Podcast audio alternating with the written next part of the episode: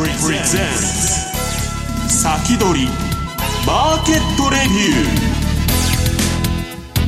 ーこんにちは石原潤です。リスナーの皆さんこんにちは辻るなです。この時間は楽天証券プレゼンツ先取りマーケットレビューをお送りしていきます。パーソナリティは現役ファンドマネージャーの石原潤さんです。よろしくお願いします、はい、よろしくお願いしますさあそれでは今日のゲストご紹介しましょう。楽天証券の上田智博さんです。よろしくお願いします。よろしくお願いいたします。さあ上田さんといえば米国株、うん、今日は、まあ、今日は、えーとまあ、投資家の皆様にまあ、楽天証券の米国株のサービス、えー、ちょっと使いやすくなったのでそのご紹介をさせていただければと、はい、僕はあの亀ちゃんが持ってくるあの米国株のランキングを楽しみにしてるんですよ。あんまり出てないからあの日本株のランキングなんかは私はどうでもいいんですよね。米国株のランキングがちょっと気になると、はい、で、ね、みんながどんな銘柄やってるのかっていうのをねあの皆さんもそれで確認していただけるとまあ今あの短期売買するには時流に乗ってる銘柄、うん、あるいはね高配当の。そうですね。えはい、はい。まあ、その銘柄もちょっとご紹介させていただきます、はい、はい、コロナウイルスはまだ落ち着いてはいないんですけどナスダックは最高値ですもんね。ね、こんな時にアメリカ株を取り上げたいと思いますので、うん。はい、今日も皆さん楽しみに、まあ、中国から遠いからね。そうなんですインフルエンザの方が流行って日本は近いから。ですよね、はい、ということで今日も、えー、YouTube ライブで同時配信しています。動画配信についてはラジオ日経の番組サイトからご覧ください。それでは番組を進めていきましょう。この番組は楽天証券の提供でお送りします。株主優待は欲しいけど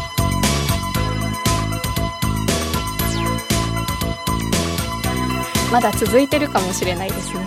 失礼しましたじゃあちょっと何か喋ってみますか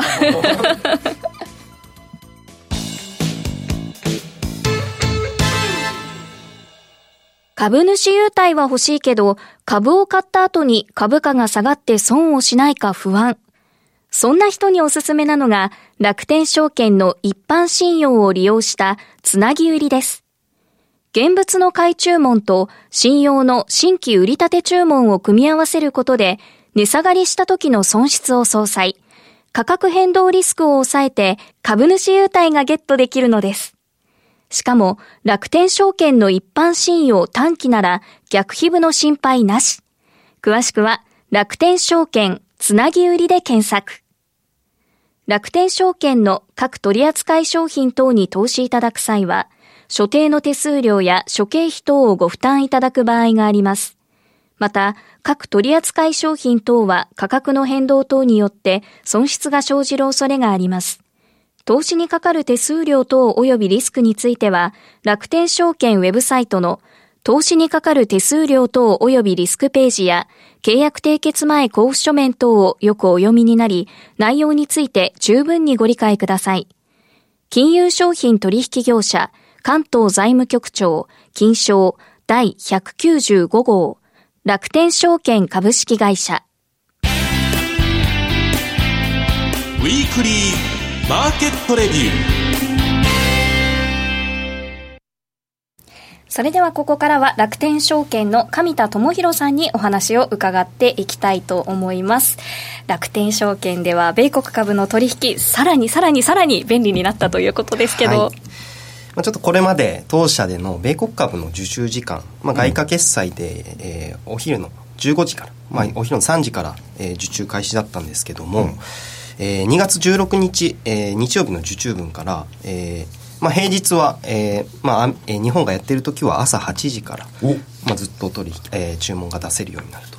で、えっ、ー、と、これまで土曜日、日曜日、あと祝日とかはアメリカの株の注文出せなかったんですけども。うん、これいいね。そうですね。メンテナンス時間を除いて、まあ、ほぼ24時間あの出せるようになっている。それが重要なんですよ。そうですね。で、まあ、これまでだったら、あの、夕方まで待たないといけないとか、うん、えーまあ、例えば通勤時間とか今後は通勤時間、まあ、気になる銘柄朝ニュースを見てか らスマホから注文出すそうですね。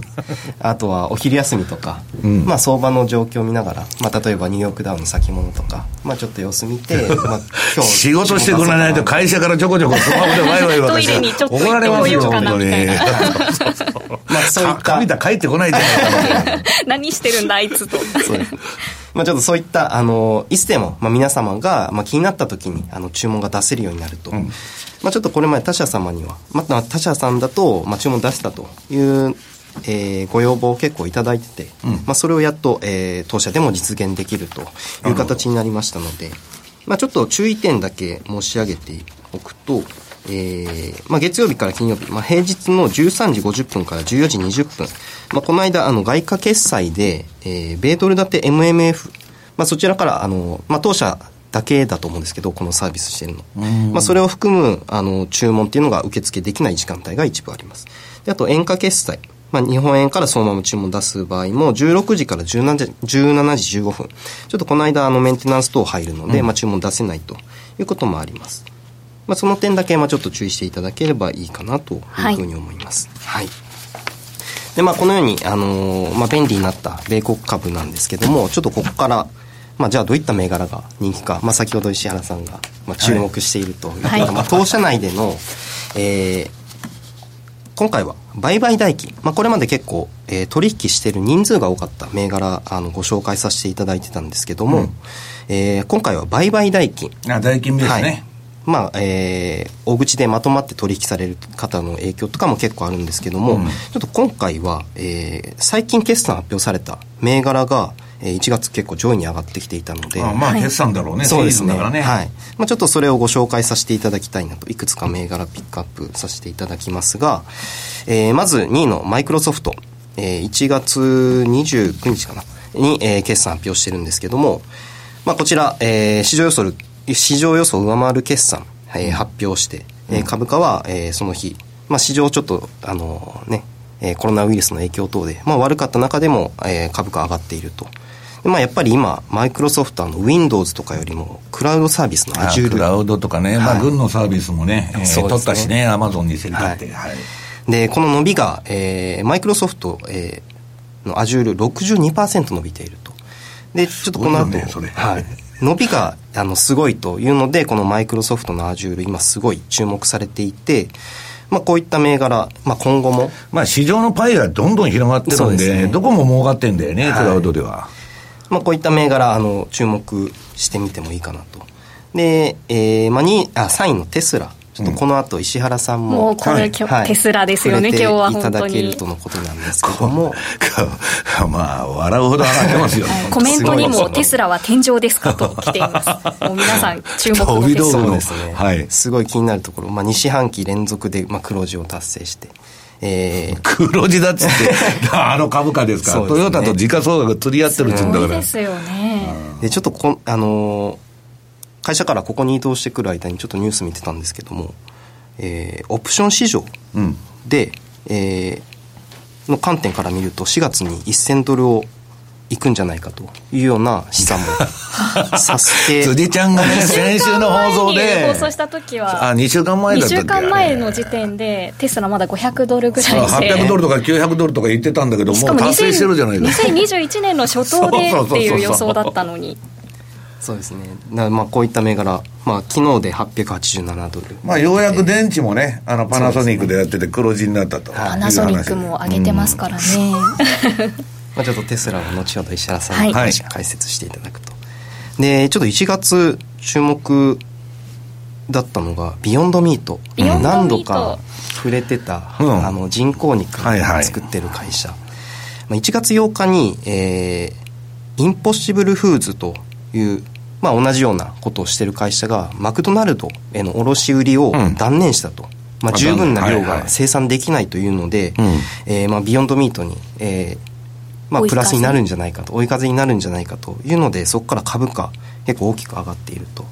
でそこから、まあ、当社でも取引すごくまあもう植物に変えていかないとね、肉生産するのにね、地球環境が悪いっていう話になってんでね、まあテスラの電気自動車もそうだけど、みんなそういうのが追い風になってんだよね。なんかスタバ、アメリカのスタバで朝ごはんで提携するかもなんていうニュースもビヨンドミート出てたりし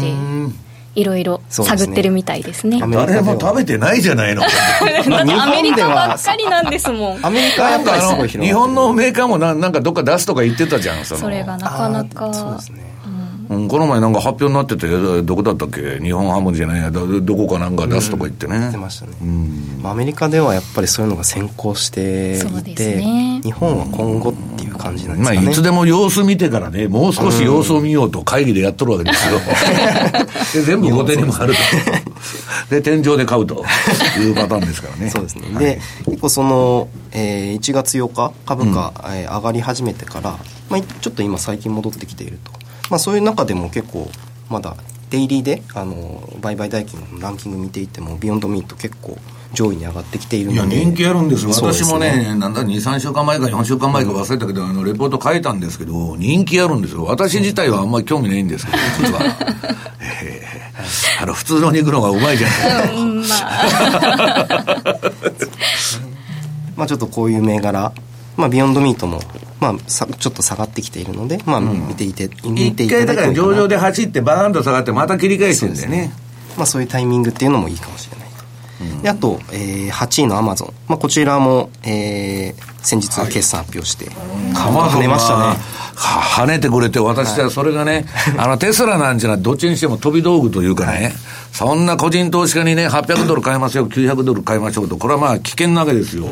だっていつ500ドルになってもおかしくないし、アマゾンはね、そういう心配はない。そうですね。まあ、この、まあ、私が出演させていただいた回でも、やっぱり石原さんはアマゾンをすごいされていて、最強銘柄ですよ。まあ、これまでずっと、ね、1700とか1900ぐらいずっとうろうろしてたところから、だから、いや、あれ、先行投資しててね、あの、業績が悪いっちゅうんで、で、ちょっとうだうだしてってん、で、アップルなんてね、まあ1位になってるのは、私は腐すわけじゃないけど、7兆円もね、直近で自社株買いしとるんですよ。自作自演じゃないですか。まあだから、アマゾンの方が、えー、株価的にはですね、すごい魅力があると私は思ってる。はい。まあ、プライム会員の、えーまあ、会員数が増えていたりー、まあ、配送時間、あの、短縮したことで年末商戦がすごい好調だったらしい。いや、だからもう全世界即日配達に向けて、どんどん設備投資やってますからね。で、あと、その、先ほど申し上げたクラウドサービス、まあ、アマゾンウェブサービスと AWS というのも、えーまあ、まだ32%増えて、まあ、マイクロソフトの伸びと比べると、まあ、あの、半分ぐらいというところまあ、だけど、市クラウドやってる限りはもはう市場規模がね、そうですねどんどん増えていくから。まあ、このクラウドサービスっていう市場の拡大、まあ、あの今後も続いていくと、まあ、いうふうに言われているので、まあ、こういったマイクロソフトとかアマゾンのクラウドサービスっていうのは、えーまあ、すごく今後注目していきたいなというふうに私も思ってます。で、まあ、決算発表した銘柄、えーこれまで申し上げてきたんですけども、例えば7位の、えー VO、バンガード S&P500ETF、まあ、最近、あの、株アメリカの、まあ、ぜ S&P500 も結構下げている中で、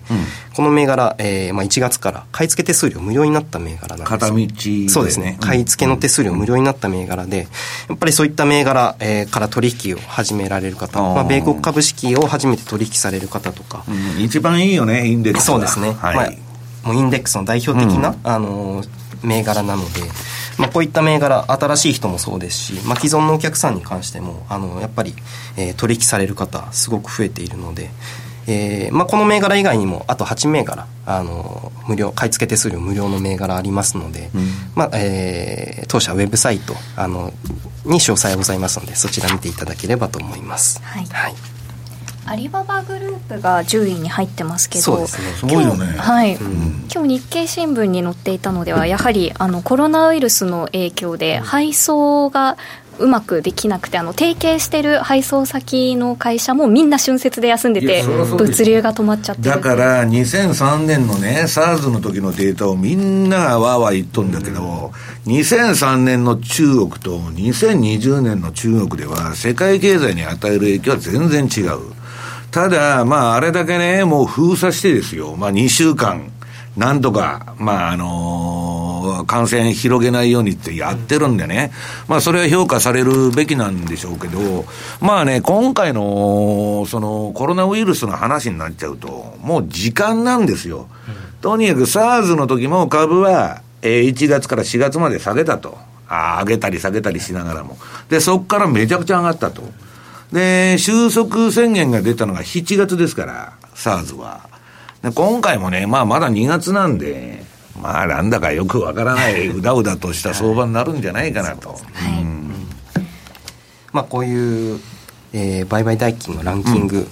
まあ、結構投資家の方やっぱり皆さんがどんな銘柄買われているかっていうのもまあ気にしながら取引していただくと、まあ、参考にはなるかなと。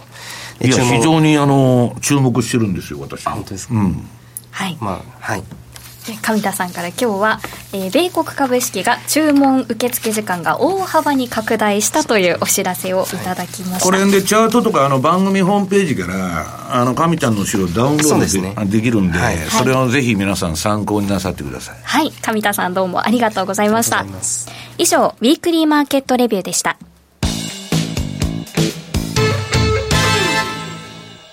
楽天証券の米国株取引で世界的な有名企業に投資をしよう。米国株は1株から購入可能。誰もが知っている有名企業の株が数万円から買えるんです。配当金の支払いを年4回としている企業が多いのも米国企業の特徴。配当を楽しみにお取引できますよね。楽天証券にすでに口座をお持ちなら、特別な手続き不要で、そのまますぐにお取引ができます。日本円をアメリカドルに換金する必要もなし。しかも手数料は約定代金の0.495%。最低手数料なんと0円。取引手数料の上限は税込み22アメリカドルと決まっているので、高額取引も安心です。詳しくは楽天証券米国株で検索。楽天証券の各取扱商品等に投資いただく際は、所定の手数料や諸経費等をご負担いただく場合があります。また、各取扱商品等は価格の変動等によって損失が生じる恐れがあります。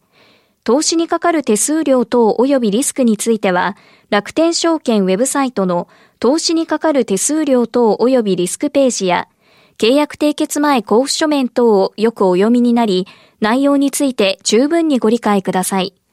金融商品取引業者関東財務局長金賞第195号。楽天証券株式会社。石原淳の相場の肝。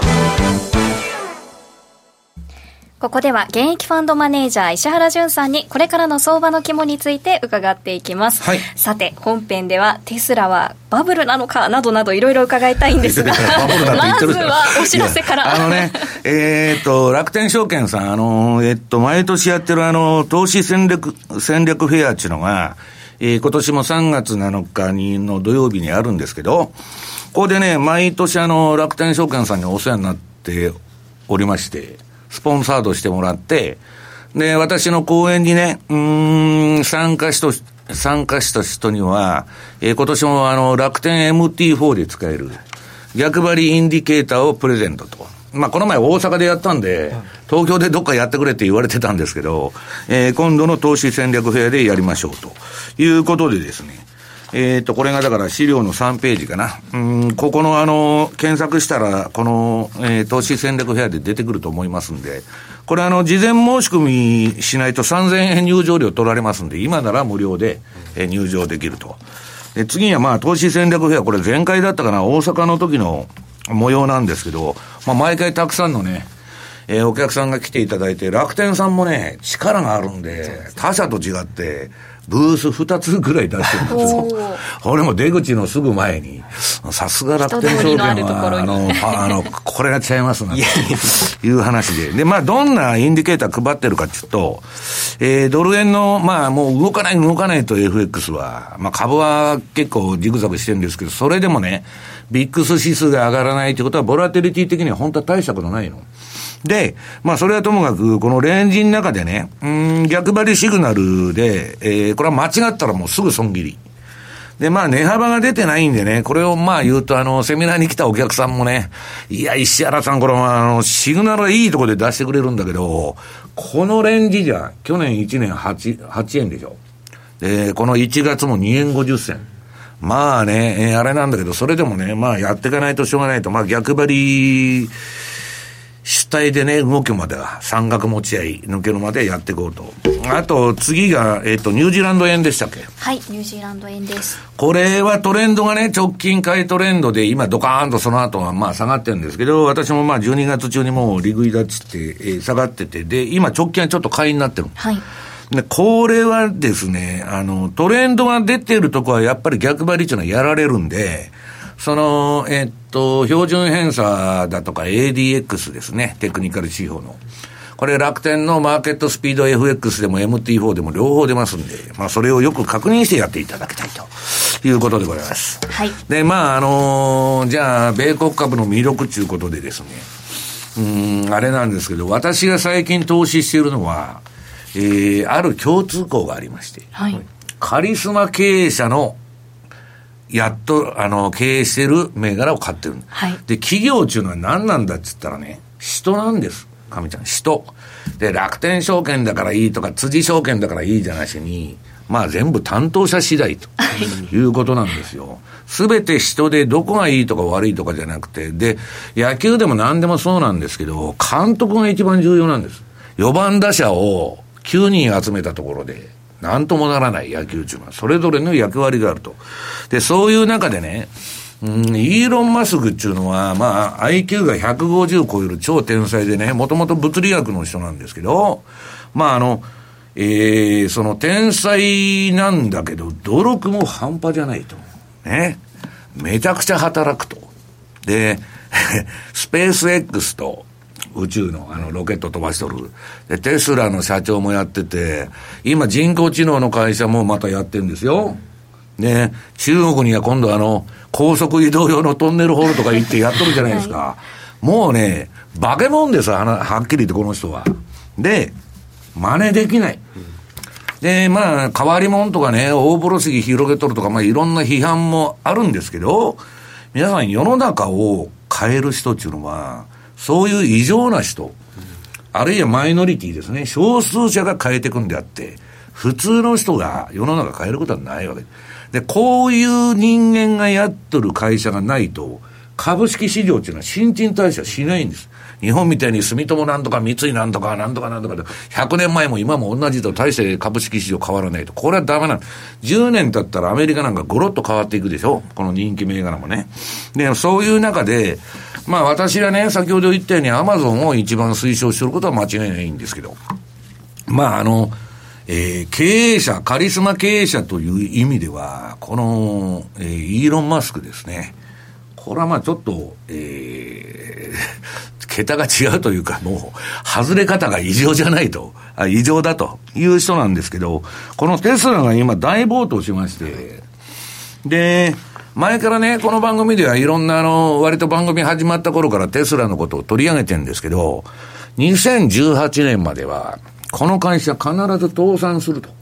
ね、あいつは寝言みたいなことばっかり言ってると、何せ火星に人類を連れてくって本気で言ってるんですよ。はい。